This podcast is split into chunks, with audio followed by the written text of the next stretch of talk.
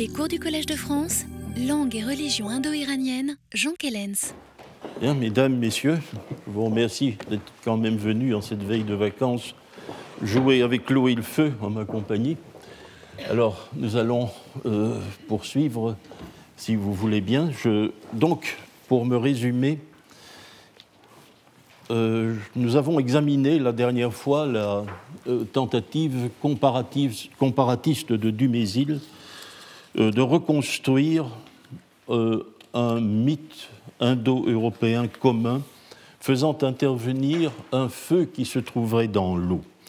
Or, euh, on peut résumer, comme je vous le disais pour terminer, euh, la reconstruction de Dumézil en euh, mentionnant quatre éléments, quatre articulations du mythe.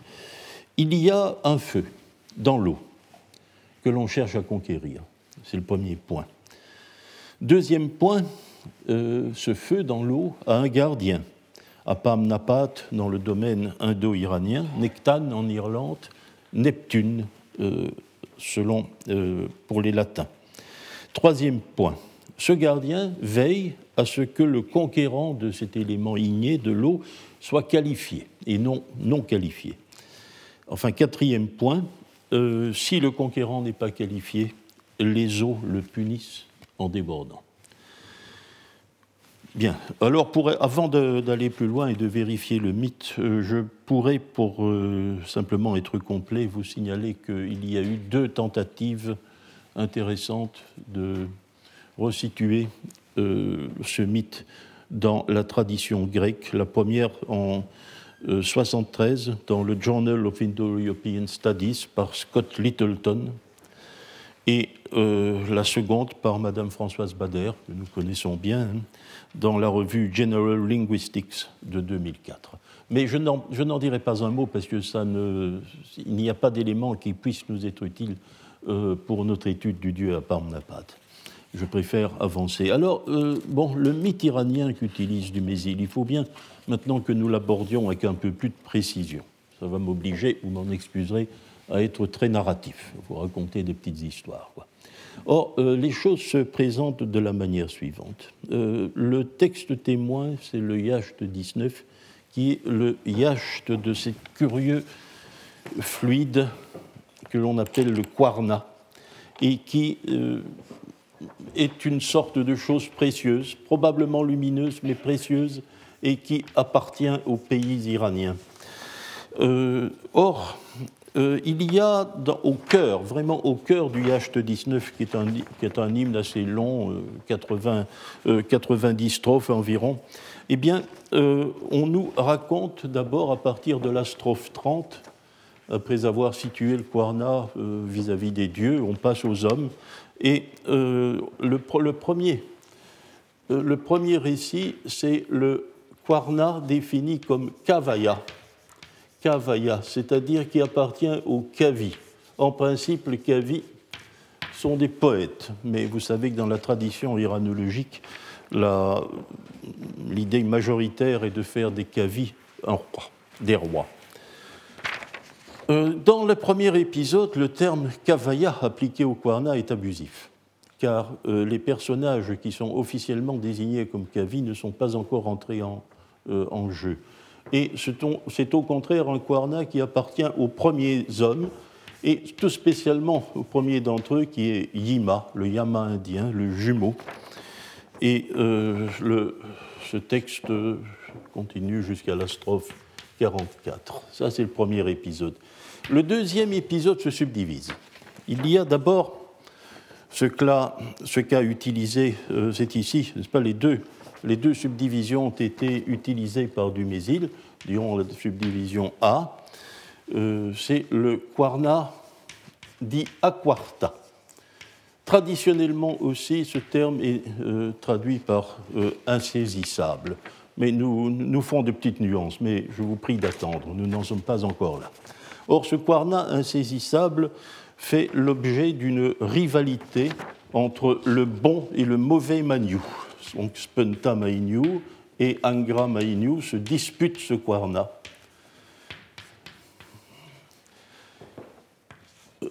Deuxième épisode, deuxième subdivision, utilisée elle aussi par Dumézil, c'est la tentative d'un certain Frank Gracian, l'ennemi des Iraniens, un ennemi inusable. Hein. Il sera l'ennemi des neuf Kavis. Il ne sera éliminé que par le huitième. Et euh, il leur préexiste d'ailleurs. Euh, il, euh, il, entre en scène avant les Kavis. Frank Racian, donc l'épisode où Frank Racian ne peut pas s'emparer du Quarna, lui non plus, puisqu'il est insaisissable. Enfin, troisième épisode, l'on revient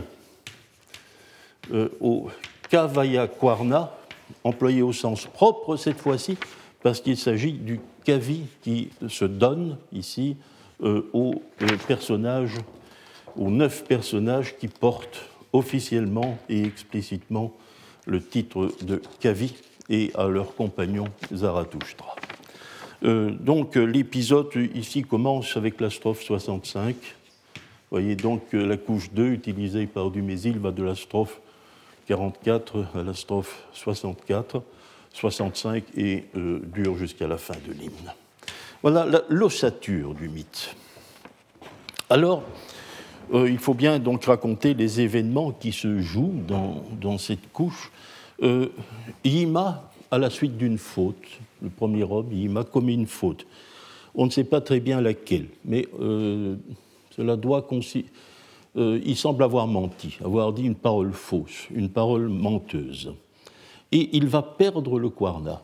Il n'est pas clair pour nous, parce que les termes sont ambigus, euh, s'il perd le Kwarna trois fois, de manière successive, pas avoir commis trois fautes, ou si au contraire il perd euh, le Kwarna par tiers. Hein, il perd le tiers de son Kwarna, puis le deuxième tiers, puis le troisième. Euh, le, ce Kwarna de Hima s'enfuit sous la forme d'un oiseau, l'oiseau Varkna. L'oiseau Varkna qu'on a pu identifier, on a pu identifier avec précision. il s'agit d'un rapace très exactement l'autour. Euh, euh, on l'a euh, identifié avec bonheur, c'est une histoire intéressante, ça ne nous arrive pas tous les jours, parce que l'on décrit la manière dont cet oiseau, ce rapace, saisit sa proie. Or, un, il a une manière très particulière. en réalité, il vole sous sa proie, puis se retourne et la grippe par le bas. Il ne lui fond pas dessus, il l'attaque par le bas. Bon, donc ça, c'est caractéristique de la prise de l'autour. Et c'est un oiseau utilisé euh, dans tout le Proche-Orient aujourd'hui encore pour la fauconnerie. Donc il est possible qu'il y ait dans ce yima qui s'enfuit de yima sous la forme d'un autour, qu'il y ait là une image de fauconnerie, le, le, faucon qui ne revient pas, faucon qui ne revient pas vers son propriétaire. Euh, c'est peut-être l'image sous-jacente à cet épisode, mais toujours est-il que euh, la première fois, ou le premier tiers, euh, maintenant l'alternative, ce Kwarna est récupéré par le dieu Mitra. Le deuxième Kwarna, ou le deuxième tiers, est récupéré par un autre héros des origines qui est Traitaona.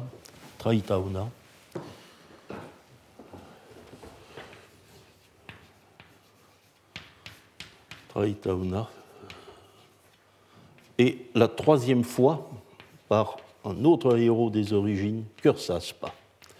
Ce nom-là, lui, est tout à fait clair, c'est l'homme qui a des chevaux maigres. Euh, et puis, bon, ça s'arrête là, n'est-ce pas La récupération des trois Kwarna de Yima. Maintenant, nous en venons à la deuxième, au deuxième épisode, dans ces deux subdivisions. Le Kwarna à Quarta celui qui ne sera saisi par personne. Personne n'arrivera à le saisir, sauf à la fin de l'épisode que nous allons voir. Donc les deux, esprits, le bon et le mauvais, se donnent des champions. Ils ne vont pas s'affronter directement. Ils auront, euh, une équipe à leur, euh, service. Euh, dans la réalité de la narration, une seule de ces équipes entre en ligne de compte. On ne raconte, on nous raconte pas la lutte entre les autres champions. Les champions du bon esprit, prenons-en bonne note, hein, euh, euh, c'est le achat, donc la principale entité, l'ordre du monde, la bonne pensée, Vohu Mana, et le feu. Le feu. Le, le, mauvais esprit désigne quatre champions, ce qui est assez curieux, parce que c'est 4 contre 3, c'est quelque chose semble ne pas coller. Mais le seul qui va intervenir dans l'affrontement, c'est un nagi, voire un serpent ou un dragon. Il est bien connu, c'est un personnage de la tradition euh, religieuse et épique iranienne, Nagi Dahaka, ce qui doit signifier le dragon impie. Et euh, il sera, ce dragon sera l'adversaire du feu, l'adversaire d'Atar. Euh, le match sera nul, comme je vous le disais au début, parce que pas, Dumézil le raconte d'ailleurs. Euh, mais il sera nul pour une raison extrêmement intéressante, c'est que, semble-t-il, euh, Attar est paralysé par son adversaire suite à la menace de le faire tomber à l'eau, faire tomber le feu à l'eau. C'est la menace que Agida Aka euh, profère. Agida Aka, malgré cela, ne saura pas lui non plus en, conquérir le Kwarna par la menace contraire. Attar menace de le brûler, lui brûler les fesses, lui dit-il, et de lui brûler la gueule. Bon, euh, menace donc de le brûler, et euh, le Kwarna n'est pas conquis. La tentative de Frank Rassian, elle aussi est racontée par Dumézil. À trois reprises, Frank Rassian se dévait. Cela a peut-être son importance, parce que le texte, c'est un détail, il se met nu. Il plonge dans l'eau de la mer Vorukasha, le réservoir céleste des eaux, mais euh, sans rencontrer un seul adversaire, pour des raisons que nous ne connaissons pas, il ne peut pas saisir le Kwarna. Semble-t-il parce que le Kwarna se dérobe. En quelque sorte, le Kwarna ici se défend lui-même, hein, se défend lui-même par ses déplacements dans l'eau de la mer euh, de l'océan céleste. Et finalement, euh, après la troisième tentative, quelqu'un va réussir à s'emparer de ce qui est insaisissable, c'est Apamnapat, Apamnapat, qui réside dans euh, la mer céleste. Euh, vous voyez qu'il y a évidemment un lien entre les deux couches. Si Apamnapat parvient euh, à saisir le Kwarna, c'est évidemment parce qu'il combine les deux éléments inconciliables que sont l'eau et le feu. Il est le feu dans l'eau la menace de le faire tomber à l'eau ne peut pas l'effrayer, ne peut pas le retenir, et la menace de le brûler est également euh, euh, anéantie par euh, sa propre personnalité. mais la tentative malheureuse de Frank Rassian a tout de même une, une conséquence. C'est que lors de chaque essai, 20 pour s'emparer du Quarna, un nouveau déversoir se crée dans l'océan céleste. Un apagjara, c'est un, un, déversoir, et on peut comprendre naturellement que chacun de ces, euh, que ces déversoirs vont alimenter les eaux terrestres. Et effectivement, euh, à partir de la strophe 65, lorsqu'il sera question euh, du Kwarna des Kavis, qui va se donner aux Kavis, le Kwarna coule dans un bassin fluvial qui est celui du fleuve Haitumant, littéralement le fleuve endigué, qui est aujourd'hui le fleuve Hilmand, le fleuve Hilmand, donc dans le Sistan.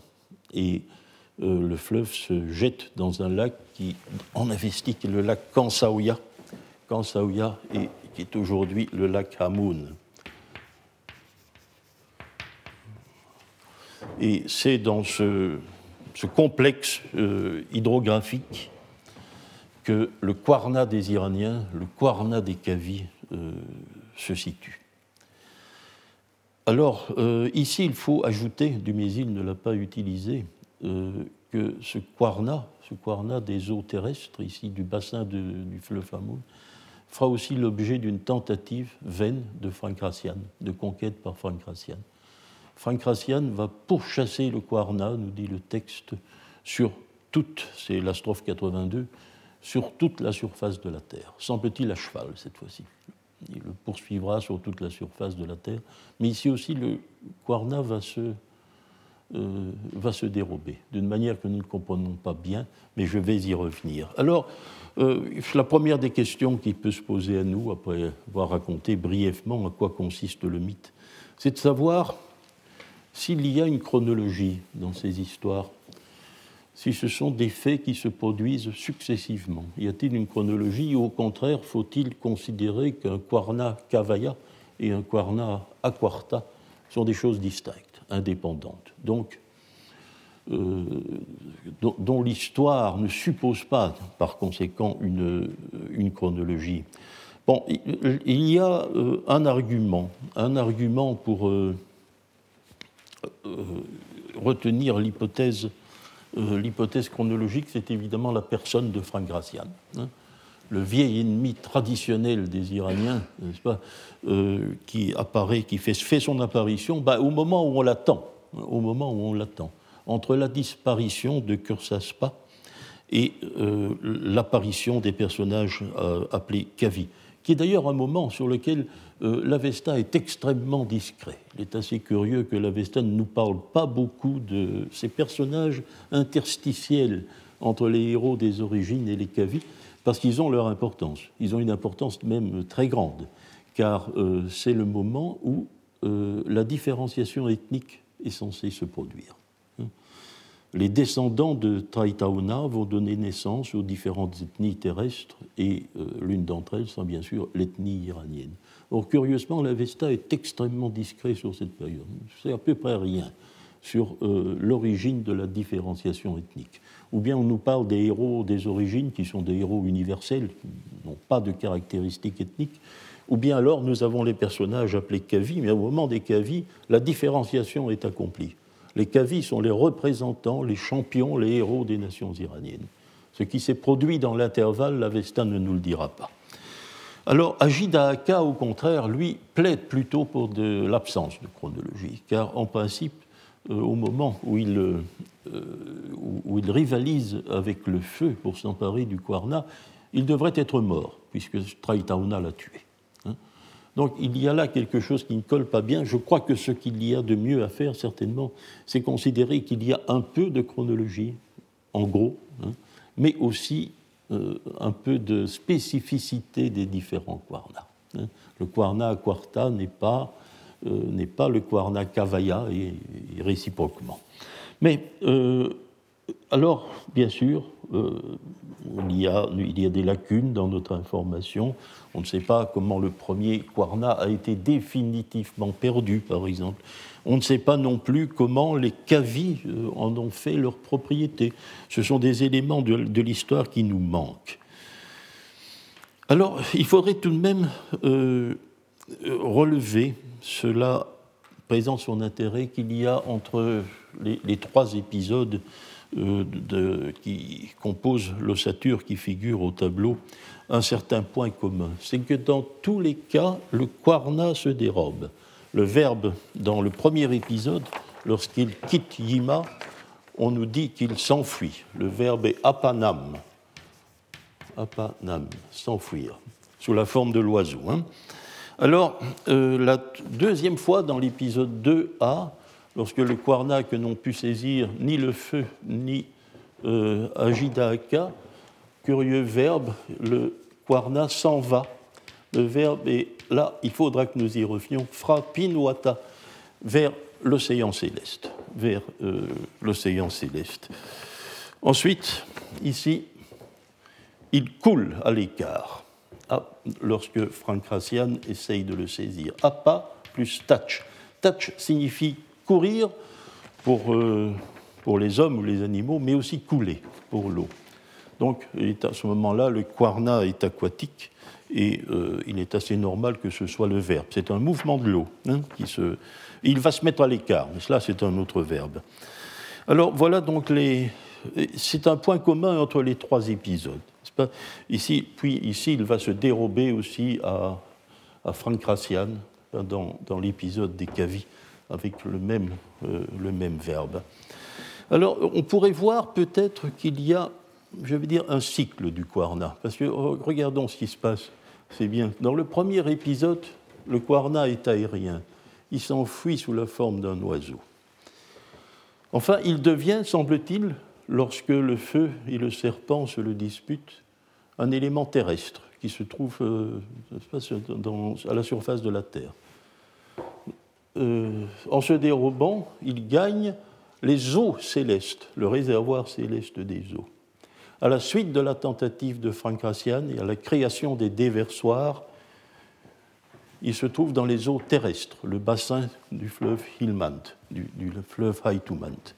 Et puis peut-être, peut-être, à la suite de la tentative de Frank Rassian, dans le dernier épisode, peut-être regagne-t-il regagne l'espace aérien, car euh, le Quarna qui se dérobe là s'en va, nous dit le texte, vaillant.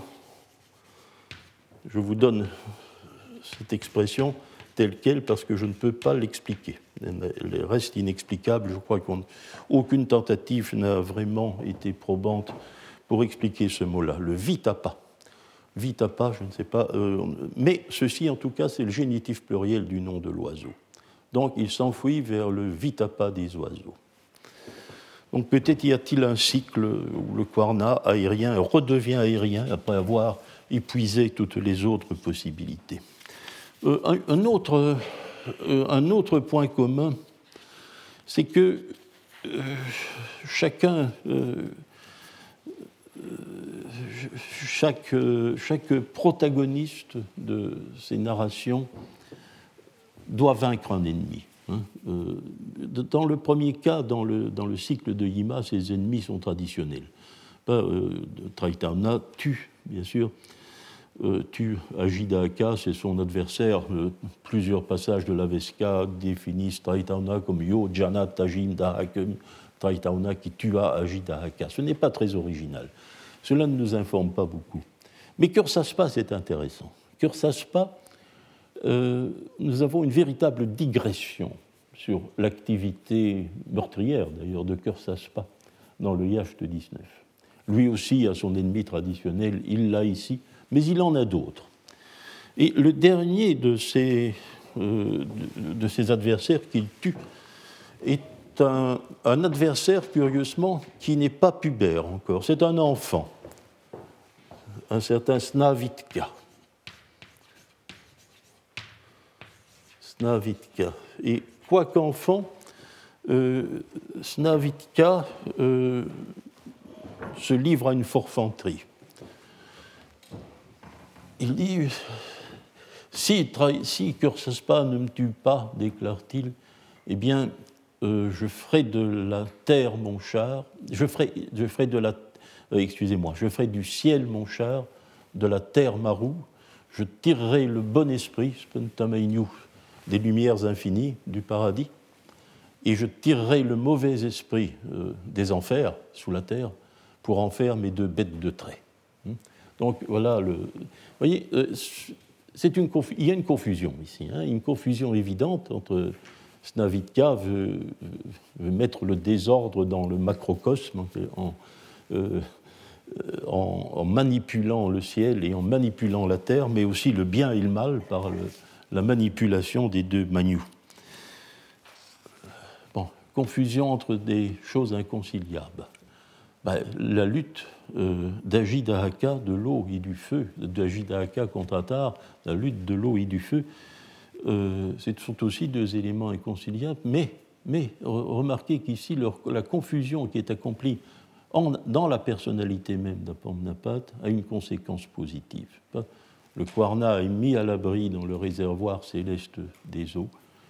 Il sera distribué aux eaux terrestres de telle sorte qu'il profite euh, exclusivement aux nations iraniennes.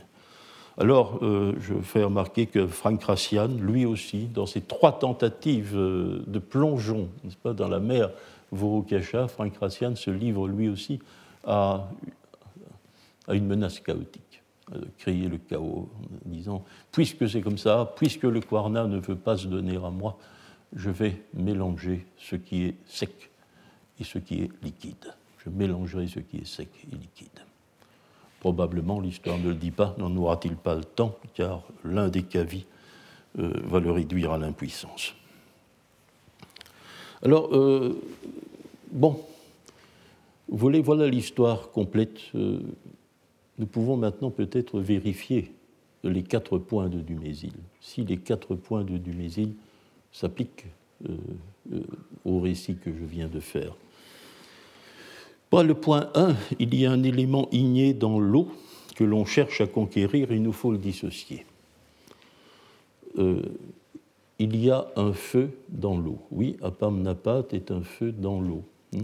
Oui, je vous ferai remarquer cependant qu'il n'y a pas de feu dans l'eau romaine.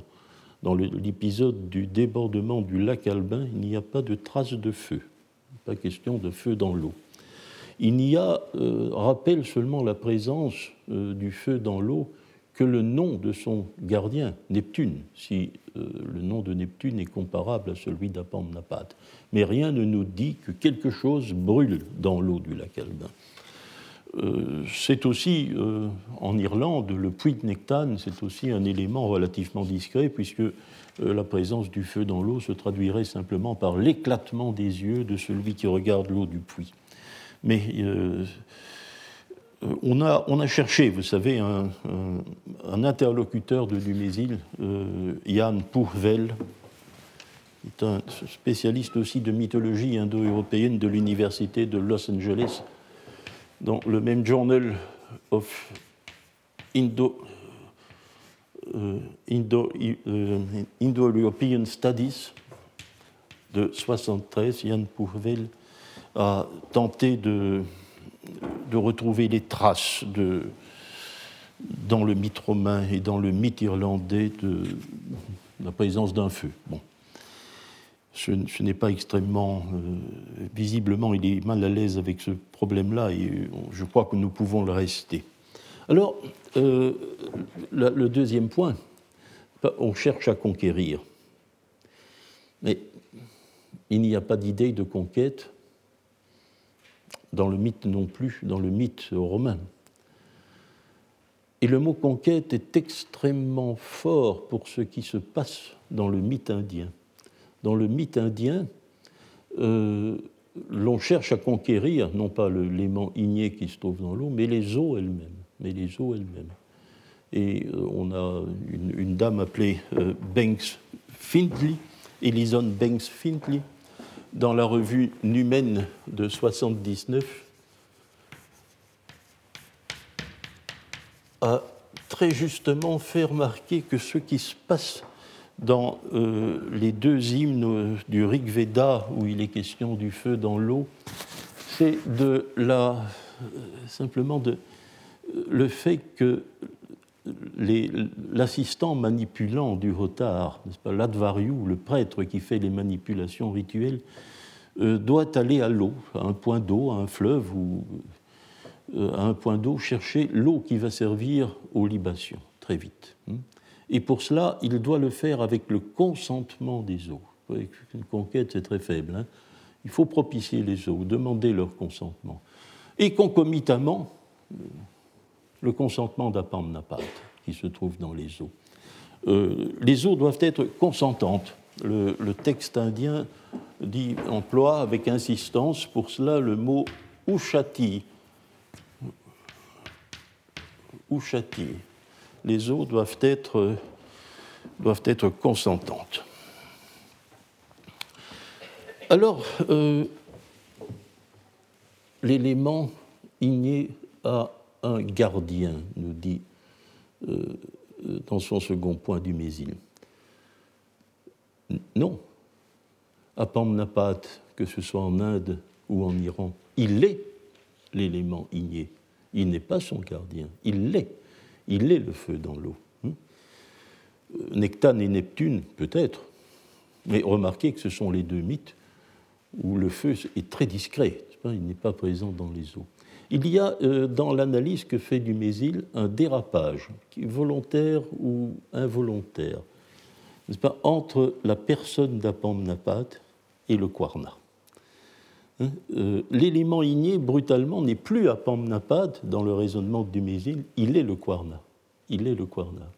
Et Apamnapat devient une sorte de gardien du Kwarna. Il n'est plus lui-même le feu dans l'eau, le feu dans l'eau, c'est le Kwarna, et Apamnapat devient le gardien du Kwarna. La confusion, euh, cette espèce de, déviation, n'est pas le moment où il y a cette dérive dans l'analyse de Dumézil, se trouve à la page 74, où euh, on peut, je vous lis la phrase, le Védique Apamnapat se comporte comme un feu dans les eaux, écrit Dumézil. Son frère avestique est liturgiquement en rapport à la fois avec le feu et les eaux, et ce qu'il cache au fond des eaux est le kwarna, signe brillant et par conséquent à quelques degrés igné.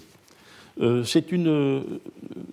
c'est aussi un élément du raisonnement de Dumézil qui avait euh, gêné pour Vell, qui dans son article donc de, 73 également euh, a essayé de dire les choses de manière extrêmement explicite, c'est-à-dire euh, de faire de manière tout à fait visible et tout à fait explicite ce que Dumézil n'a pas fait, à savoir que, en quelque sorte, le feu dans l'eau s'était dédoublé. Il était à la fois à Pamnapat et le Kwarna. Il y avait une sorte de dédoublement et de, de double personnalité du feu dans l'eau. Euh, donc euh, c'est ici que, euh, peut-être qu'il y a quelque chose de gênant dans le raisonnement de Dumézil. Alors nous allons continuer, pour, nous allons essayer de cerner la personnalité d'Apamnapat, si vous le voulez bien. Vous voulez peut-être... Alors, que faire? Eh bien, nous allons lire sa fiche signalétique. Hein. La, la, carte d'identité, en quelque sorte, d'Apamnapat, c'est la, Oh, c'est la formule, la formule de son yacht. Nous ne l'avons plus. Nous n'avons que sa formule de base. Ici, hein, ici, dans le yacht 19. Lorsque l'on nous dit qu'il s'est emparé du Kwarna insaisissable. Alors euh, voilà, allons regarder ensemble cette formule de base. Il est Burzantem Ahurem. Je me suis permis de répartir ces épithètes euh, sur euh, deux par deux, parce que ça donne une, une idée peut-être assez claire, mais c'est au mépris de, l'éventuelle métrique. Hein. ça n'a rien à voir avec la métrique. Bon, il est Hu, Burzant. Il est Ahura. J'ai traduit par maître. Vous savez que Ahura, euh, c'est une chose un peu surprenante ici. Une chose un peu surprenante car il n'y a euh, dans l'Avesta récent, je dis bien l'Avesta récent, je ne parle pas de l'Avesta ancien, dans l'Avesta récent, trois dieux seulement euh, porte le titre d'Aura. C'est Mazda, c'est Mitra et Apamnapat, ce qui confère en apparence, pour le moins, un statut exorbitant à ce dieu Apamnapat. Et c'est d'ailleurs ce qui a aveuglé Mary Boyce lorsqu'elle a voulu euh, restituer, deux ans après du Mésil, hein, une, une, triade, une, triade indo-iranienne primitive où trois, trois asuras pour l'Inde, trois Aouras pour l'Iran, euh, dominaient le panthéon. Donc, c'est un dieu haut, grand. Il est kshatrim. Attention à kshatrim, ne nous méprenons pas. C'est un mot important. Mais euh, il y a une tentation, ce, serait tout à fait, euh, tout à fait phonétiquement légitime de le dériver, comme l'a fait Bartholomé, euh, du mot kshatra, le pouvoir, hein, et de voir dans ce, euh, dans ce terme l'équivalent du sanskrit kshatriya, donc le représentant de la seconde caste dans le système brahmanique. Ce n'est certainement pas cela. Euh, avant Bartholomé, l'Américain Jackson avait défendu une hypothèse qui est elle aussi tout à fait, possible phonétiquement, mais qui fait de ce terme une spécificité iranienne, ce, qui n'est pas gênant en soi. On perd, on en, quelque sorte euh, le point de comparaison avec le système des castes brahmaniques, mais on y gagne autre chose, et quelque chose qui colle bien à la personnalité euh, de ce dieu, à la fois euh, flamboyant et aquatique c'est que ce soit un dérivé secondaire sur le mot kshatri, qui est un mot désignant les épouses. Les épouses, kshatri. C'est celui qui vit parmi les épouses. Euh, il vit parmi, il se trouve parmi, avec les épouses. Or, les eaux sont explicitement définies dans le texte de fondation sur le culte des eaux, dans l'Avesta, dans le Yasnahaptenkaiti comme les filles et les épouses d'Ahura Mazda. Ahura Ni, Ahura He, c'est-à-dire les femmes d'Ahura Mazda et les filles elles sont ses filles en même temps, avec ce système valorisant de l'inceste qui est caractéristique de la pensée masdéenne. Dans, donc il, vit, c'est une référence à son caractère aquatique, bien sûr, référence à son caractère aquatique. Mais tout de suite, par opposition, il reçoit aussi la qualification de Kshaita. Or, Kshaita, Kshaita appartient aussi à Yima pour d'autres raisons. Mais en dehors de Yima, ben, c'est euh, l'épithète euh, exclusive, privilégiée du soleil. Ici, il y a la référence au feu. Chatrim Chaitum exprime, je crois, tout à fait, euh, évoque en tout cas le paradoxe du feu et de l'eau dans cette, ces qualifications. Euh, malheureusement, n'a pas non plus d'équivalent, nous ne pouvons pas en douter, mais nous ne pouvons pas, il n'a pas non plus, ce n'est pas un terme qui a un équivalent en indien. Nous sommes vraiment dans le contexte linguistique iranien. Alors, nous pouvons, euh, Apamnapat, le nom du dieu, il est Urvataspem, aux chevaux rapides. Aux chevaux rapides. N'est attesté que comme épithète du soleil. Donc, Urvataspa se combine avec Kshaita, pas pour donner une image solaire d'Apamnapat. Hmm. Euh, bon, le feu, bien sûr. Le, feu est ici incarné, incarné euh, dans, l'image de la formule de ce yacht par le soleil. Dans le monde védique, euh, on, exprimera la donnée plutôt par l'éclair de l'orage, hein. mais nous en avons déjà parlé l'orage est sinon inconnu de l'Avesta, tout au moins fait l'objet du silence ou de la discrétion. Peut-être par tabou, peut-être pas, peut-être que l'Avesta a été composée dans, un milieu climatique où les orages ne sont évidemment pas aussi euh, impressionnants que les orages de mousson, pas de, l'Inde. C'est une autre chose. Mais alors que l'Inde exprime plutôt l'éclat d'Apamnapat par le mot vidyut, vidyut, l'éclair, la référence du texte avestique, c'est le soleil. Alors, Urvataspa, oui, euh, donc, alors il est, il est un taureau, Arshan, il est un taureau. Et euh, puis un terme qui prospère par l'oblation, ou bien qui rend irrésistible l'invitation sacrificielle. Le mot zavana est ambigu, hein, on ne sait pas de quel, il est, on ne peut pas identifier de quelle racine quelle racine zou il dérive et se faire l'invitation sacrificielle ou, est, ou est-ce faire euh, la, libation? On ne peut pas identifier cela, donc j'ai donné l'alternative. Donc, euh, et puis, euh, ici, le taureau qui a mis les hommes sur la terre, qui a taillé les hommes, qui a donné leur forme aux hommes. Or, ici, c'est étrange parce qu'ici on attribue aussi à Pamnapat une activité anthropogonique, hein, anthropogonique qui en principe est l'apanage exclusif euh, d'Ahura Mazda. Cela, euh, mais je pense que nous ne devons pas nous laisser bluffer par euh, cette importance considérable attachée à Pamnapat et nous allons voir tout de suite pourquoi. Nous allons voir tout de suite pourquoi, c'est-à-dire que tout ceci traduit euh, traduit des, euh, des conceptions qui sont aussi repérables dans ce que les hymnes à Pamnapat du Rig Veda nous disent.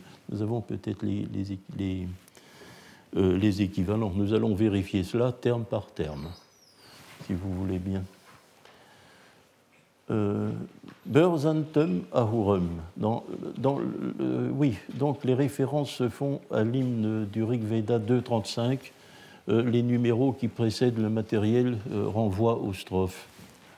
Hein. Donc, le Ho Tahura, le Haut Maître, Apamnapat agit, se manifeste Asuryasya Marna par sa grandeur d'Asura sa grandeur d'Asura.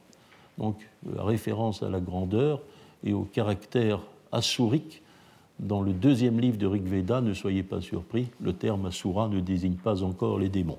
C'est toujours le titre positif des dieux. Donc euh, la situation est tout à fait normale. Il n'y a là rien d'étonnant. Asura Sia Mahna, donc sa grandeur d'Asura. Kshatri ou bien Upapo, qui le renvoie au caractère aquatique, strophe 1, Apamnapat et Nadio. Il vit dans la rivière, il vit dans la rivière. Non, ça correspond aux épouses d'Avra Mazda. Orvataspem, Ashuhema, celui qui stimule ses coursiers. Épithète d'ailleurs exclusive d'Agni, le feu, d'Agni, le feu, qui est aussi attribué à, à celui qui donne l'impulsion à ses coursiers, aux chevaux rapides. Alors, taureau, il est Versha, il est aussi taureau dans l'hymne à la strophe 13. Et alors, il a aussi une activité, oh, même pas anthropogonique, beaucoup mieux, cosmogonique. Ben, il a, euh, attention, il y a une petite erreur, c'est Vishvani, il faut un V euh, comme quatrième lettre de Vishvani Bhuvana Jajana. Il a engendré euh, tout ce qui existe. Il a engendré tout ce qui existe. Donc, vous voyez, chaque élément qui euh, compose euh, la fiche signalétique, d'Apamnapad dans son yacht correspond à une notion que nous trouvons dans l'hymne du Rigveda indien. Tout ça est là, n'est-ce pas? Mais on a l'impression, on a l'impression qu'il y a comme une traduction en iranien. Et bien, bien, sûr, c'est parfois de simples variations de vocabulaire qui n'ont pas de, d'implication conceptuelle, pas? Par exemple, bon, le, Kshatri comme épouse d'Ahura Mazda au lieu des rivières, simplement. Euh, la référence au soleil plutôt qu'à l'éclair, cela, mon Dieu, c'est dans l'ordre naturel des choses aussi. Hein. Alors, la cosmogonie est une cosmogonie à la mazdéenne dans le Yacht 19. Il n'a pas engendré toutes les créatures, mais il a fait comme Ahura Mazda. Il a, euh, il a fondé le caractère terrestre de l'homme et lui a donné sa forme. Pas? La cosmogonie aussi est traduite en iranien, et l'activité cosmogonique est tout de même là. Alors, euh, il y a évidemment quelque chose de très intéressant, parce que ça va nous donner peut-être, euh, permettre de pousser l'analyse un peu plus loin. C'est euh, le rapport dans les hymnes au Rig Veda d'Apam Napat avec les femmes. Il est celui qui les féconde il est celui qui les féconde. Euh, il est, la strophe 13, il est défini comme un taureau, et l'activité de ce taureau, c'est de déposer dans les eaux un embryon. Il donne aux eaux un embryon. Peut juger qu'il apparaît comme une relation qui euh, est celle de l'époux des eaux. Il est celui qui féconde les eaux. Mais il est aussi leur fils nouveau-né. Il est leur chichou, dit le texte, chichou, qui les tête, qui tête les eaux comme si elles étaient des vaches. Il est le veau qui tête les vaches. Les eaux apparaissent alors comme, ça, comme euh, la mère d'Apamnapat. On, on, on, recrée presque ainsi toute la, euh, toute la série systématique des incestes dont le masdéisme, lui, aurait été capable. Hein. Mais aussi, euh, on ne dit nulle part qu'il est le frère des eaux, non, mais on établit aussi, ça c'est dans la strophe 4, il faut quitter la strophe, euh, la strophe 13, euh, la strophe 4 euh, établit un rapport avec les eaux qui suppose que les eaux et Apamnapat font partie de la même classe d'âge. Et la strophe se réfère, se réfère au jeu sexuel des jeunes gens célibataires.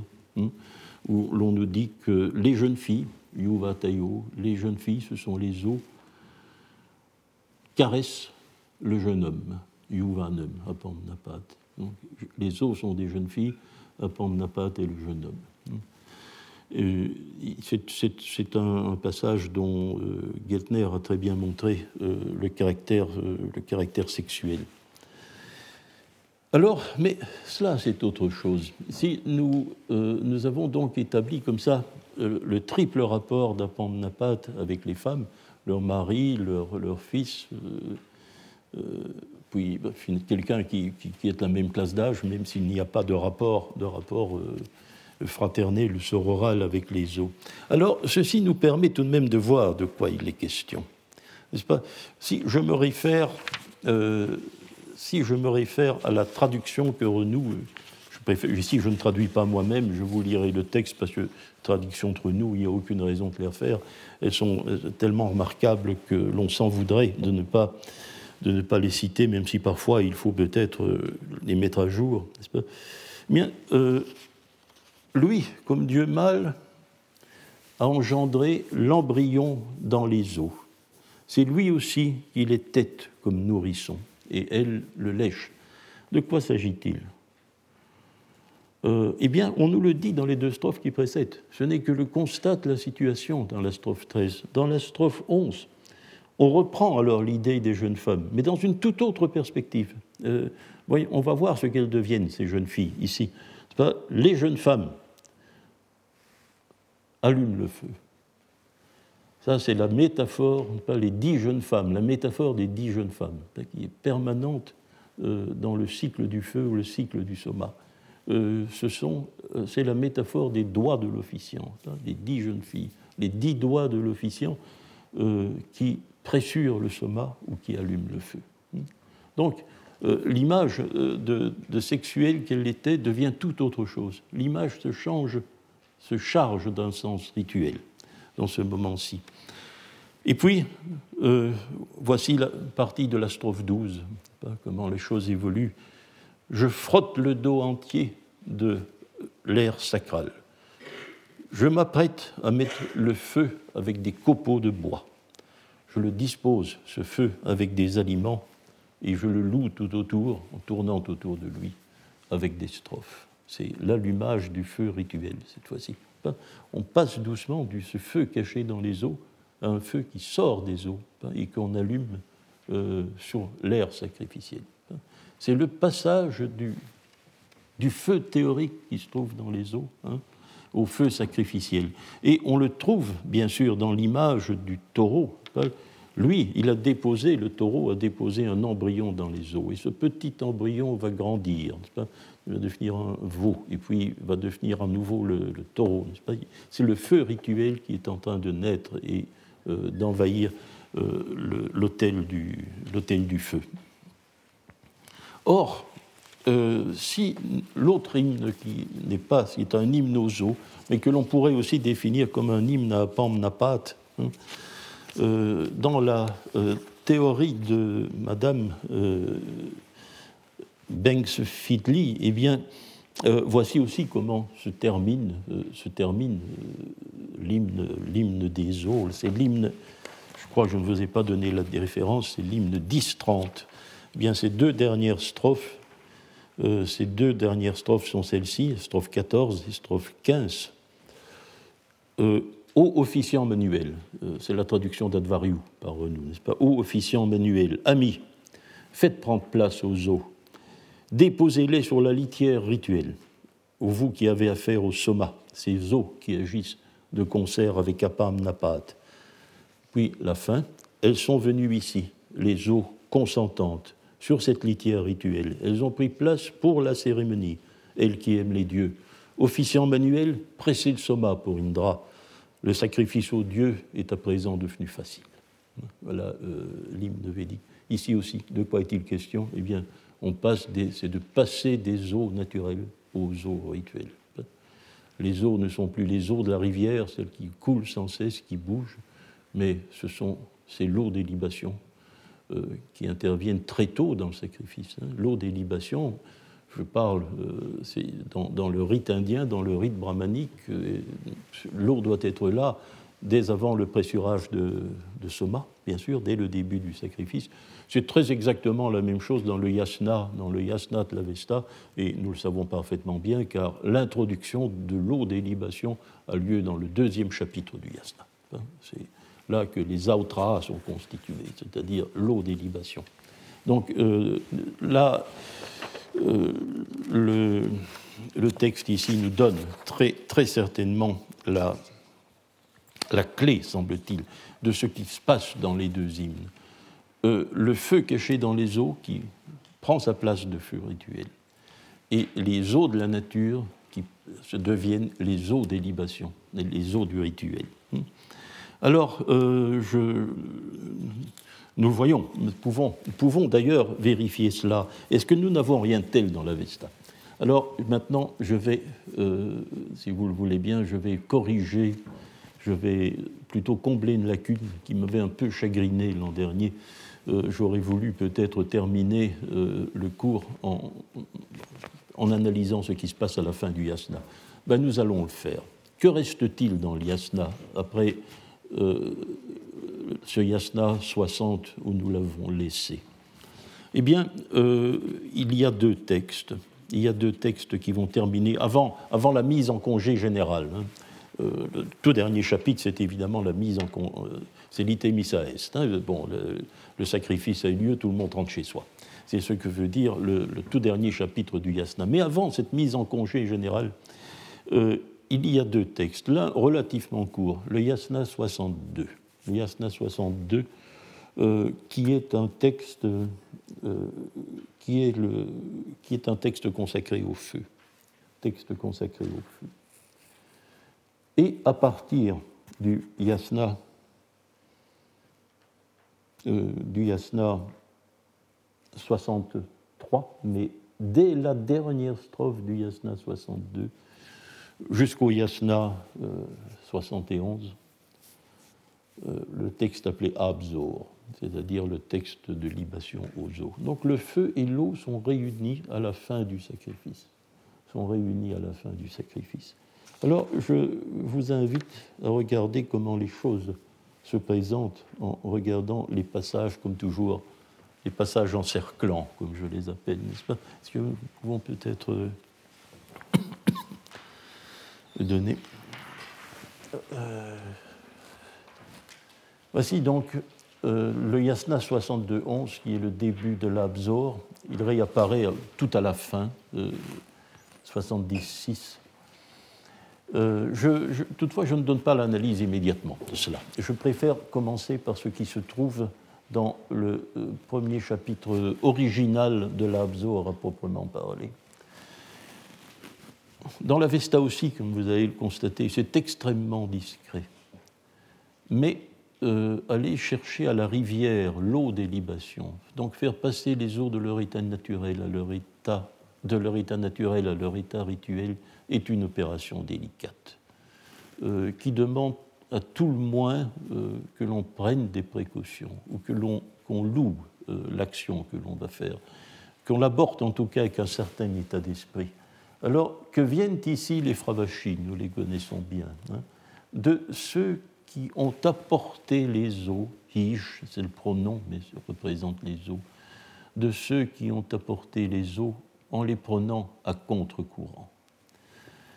Euh, pourquoi à contre-courant? Je crois que mon collègue Cherveux a une idée très simple et probablement, euh, probablement correcte. N'est-ce pas? C'est une référence toute simple au mouvement que l'on fait pour puiser. Hein. Euh, lorsque l'on puise un récipient quelconque, on prend l'eau à brousse-poil, en quelque sorte. Hein. À contre-courant. Et tout simplement le geste, c'est la puiser, c'est le puisage de l'eau, n'est-ce pas, qui, est évoqué ici.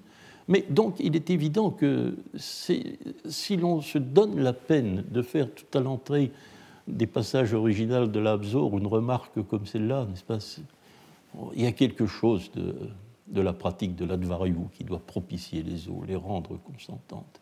Hein, il faut certainement que les eaux euh, consentent à jouer un rôle rituel et alors qu'elles sont contrariées dans leur mouvement. Une autre contrariété dans le mouvement, un peu plus tard, c'est l'Iasna 65.9, dont j'ai fait un petit article il y a, oh, il y a un an, c'est pas ce sujet, mais euh, qui n'a pas de rapport avec la phrase. C'est un article sur un petit mot qui, se trouve dans la suite du texte et qui n'a pour nous plus d'intérêt euh, euh, par rapport à ce que nous sommes en train de faire. Mais voici une étrange demande accordée aussi aux eaux Restez en paix à votre place, tant que le hotar, le zautar, sacrifie. Restez en paix à votre place tant que le zautar sacrifie. C'est très certainement euh, une demande euh, faite aux euh, eaux des libations qui naturellement ne coulent plus. Hein, ne coulent plus.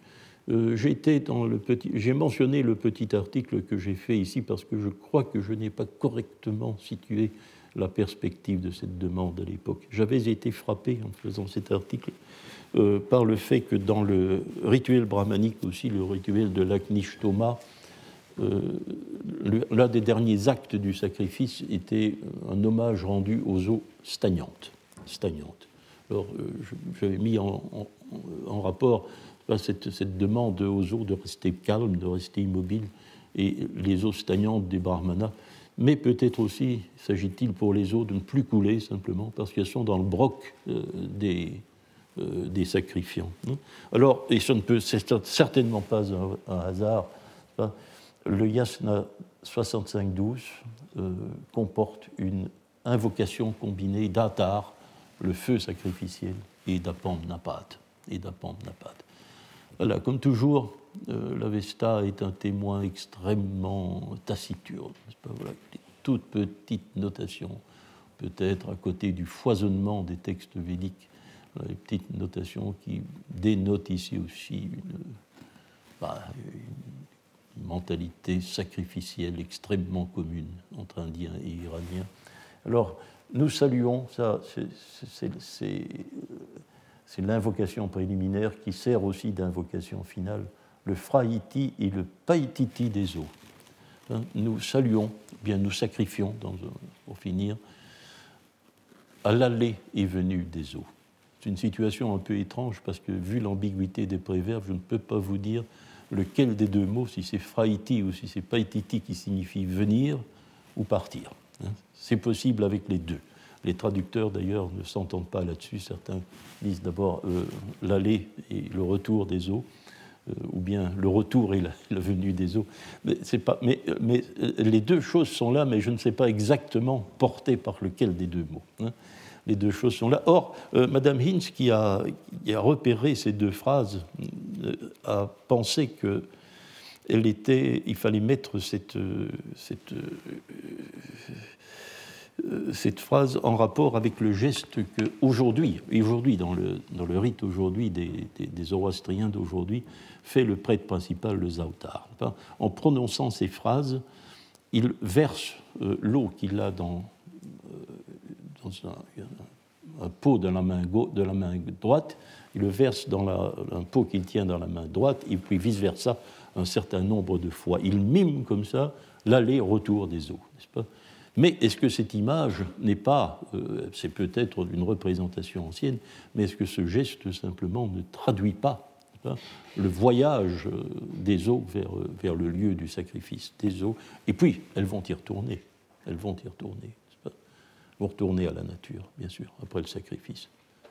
Alors, vous voyez, le yasna, notre yasna, il s'achève comme cela. Un texte pour, pour les eaux et un, texte pour le feu et un texte pour les eaux. Alors, euh, maintenant, je, allez, je, vais, euh, je, vais, je vais risquer le coup, si mais euh, je l'ai fait souvent lors des, leçons précédentes. Je n'ai pas beaucoup de matériel, n'est-ce pas? Mais si ces textes sont là, ces textes, c'est très certainement parce que à la fin du rite, au moment où le yasna a été assemblé, assemblé, hein, le feu était éteint. Il était rendu à l'eau. Hein. Il redevenait Apam Napat, l'embryon des eaux, le petit-fils des eaux, dont il fallait. On, l'en sortait quand on rallumait le feu lors d'un autre sacrifice.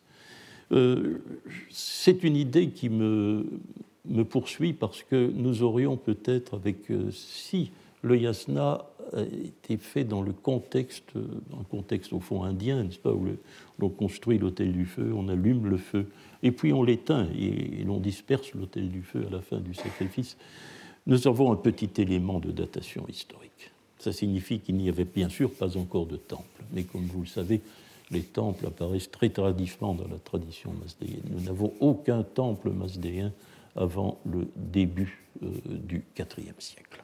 Hein, le début du IVe siècle. Ce sont les plus vieux vestiges et euh, ils sont de toute évidence, euh, ils, sont, ils, sont, ils, sont, empruntés à la Grèce. Pas l'idée de temple est empruntée à la Grèce. Alors, cela contraste évidemment très fortement avec ce qu'il y a aujourd'hui, un, temple du feu, un feu permanent qui n'est plus éteint, etc. À l'époque de l'assemblage du yasna, non, on éteignait le feu. Il retournait aux eaux. Il retournait aux eaux. Alors, bon, je bien, vous savez, certains d'entre vous ont peut-être assisté l'an dernier aux conférences de M. Garrison sur les hôtels du feu à Kéménide. Sur les hôtels du feu à Kéménide, on en a des représentations dans la glyptique. Euh, les plus anciennes représentations de ces hôtels du feu, le feu est en plein air, c'est clair, il n'y a pas de temple. Hein. Euh, mais euh, il date de, je crois, de 510, 509 exactement. Ce sont les plus vieilles représentations d'hôtels du feu masdéens que nous ayons. Il est extrêmement difficile avec ce matériel de voir si, ces hôtels du feu qui sont représentés sur les seaux, etc., sont ou non démontables. C'est impossible, n'est-ce pas? Mais ils sont en plein air. Mais il y a, vous savez, j'ai parlé l'an dernier de sédentarisation du feu rituel. Il y a des degrés de sédentarisation. Il n'est pas dit que le feu rituel n'est pas mis euh, pas mis à l'abri après le sacrifice, pas, à l'époque achéménide. C'est possible. On a peut-être déjà entamé euh, euh, ce, petit processus vers le caractère permanent du feu et la permanence des airs sacrificiels. C'est possible, mais nous ne pouvons pas le dire. Nous ne pouvons pas le dire. J'attendrai, c'est pas non plus ma, je vais dire, ça sort de ma compétence. Moi, j'aimerais que les spécialistes de l'art achéménide se penchent sur la question. C'est beaucoup plus intéressant que de débattre sans fin du fait de savoir si les Achéménides étaient zoroastriens ou non, ce qui pour moi est une question qui n'a pas de sens. Mais euh, savoir où on en était avec le feu rituel, ça nous donnerait un élément de datation extrêmement important pour la, euh, euh, enfin, un point de concordance entre l'histoire de l'Avesta et l'histoire tout court, ce qui nous fait bien sûr cruellement défaut. Alors je vous remercie, je vous souhaite de bonnes vacances et J'espère que nous reverrons après les, Merci. Retrouvez tous les contenus du Collège de France sur www.colège-2-france.fr.